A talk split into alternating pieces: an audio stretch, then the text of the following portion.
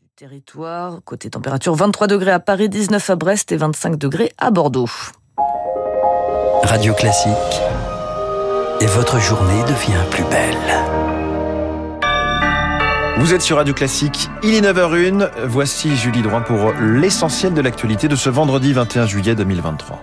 Emmanuel Macron s'exprimera à 11h en ouverture du Conseil des ministres et au lendemain du remaniement gouvernemental. Les deux grands changements concernent les ministères de l'Éducation et de la Santé. Gabriel Attal remplace Papendiaï et Aurélien Rousseau prend la place de François Braun à la Santé.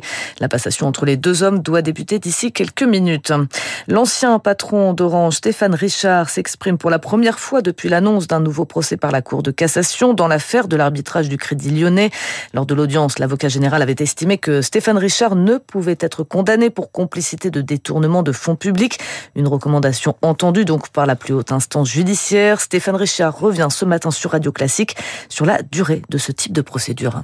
La lenteur, ce qu'on on dénonce souvent comme la, lenteur de la justice, elle commence par, euh, par la lenteur de l'instruction. Comment diable faut-il cinq ans pour instruire une affaire comme celle-là? Ce qui est fou quand on se met à la place des individus qui sont concernés, parce que quand on est effectivement innocent, euh, c'est aujourd'hui à nouveau euh, rétabli, je dirais, par la justice mon cas, euh, on peut imaginer ce que c'est de supporter euh, une décennie de, ce régime.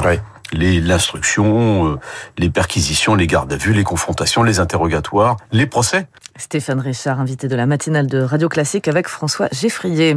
Chez nos voisins britanniques, les conservateurs ont largement perdu leur majorité dans deux des trois sièges en jeu lors d'élections partielles, mais conservent de justesse la circonscription de l'ancien Premier ministre Boris Johnson.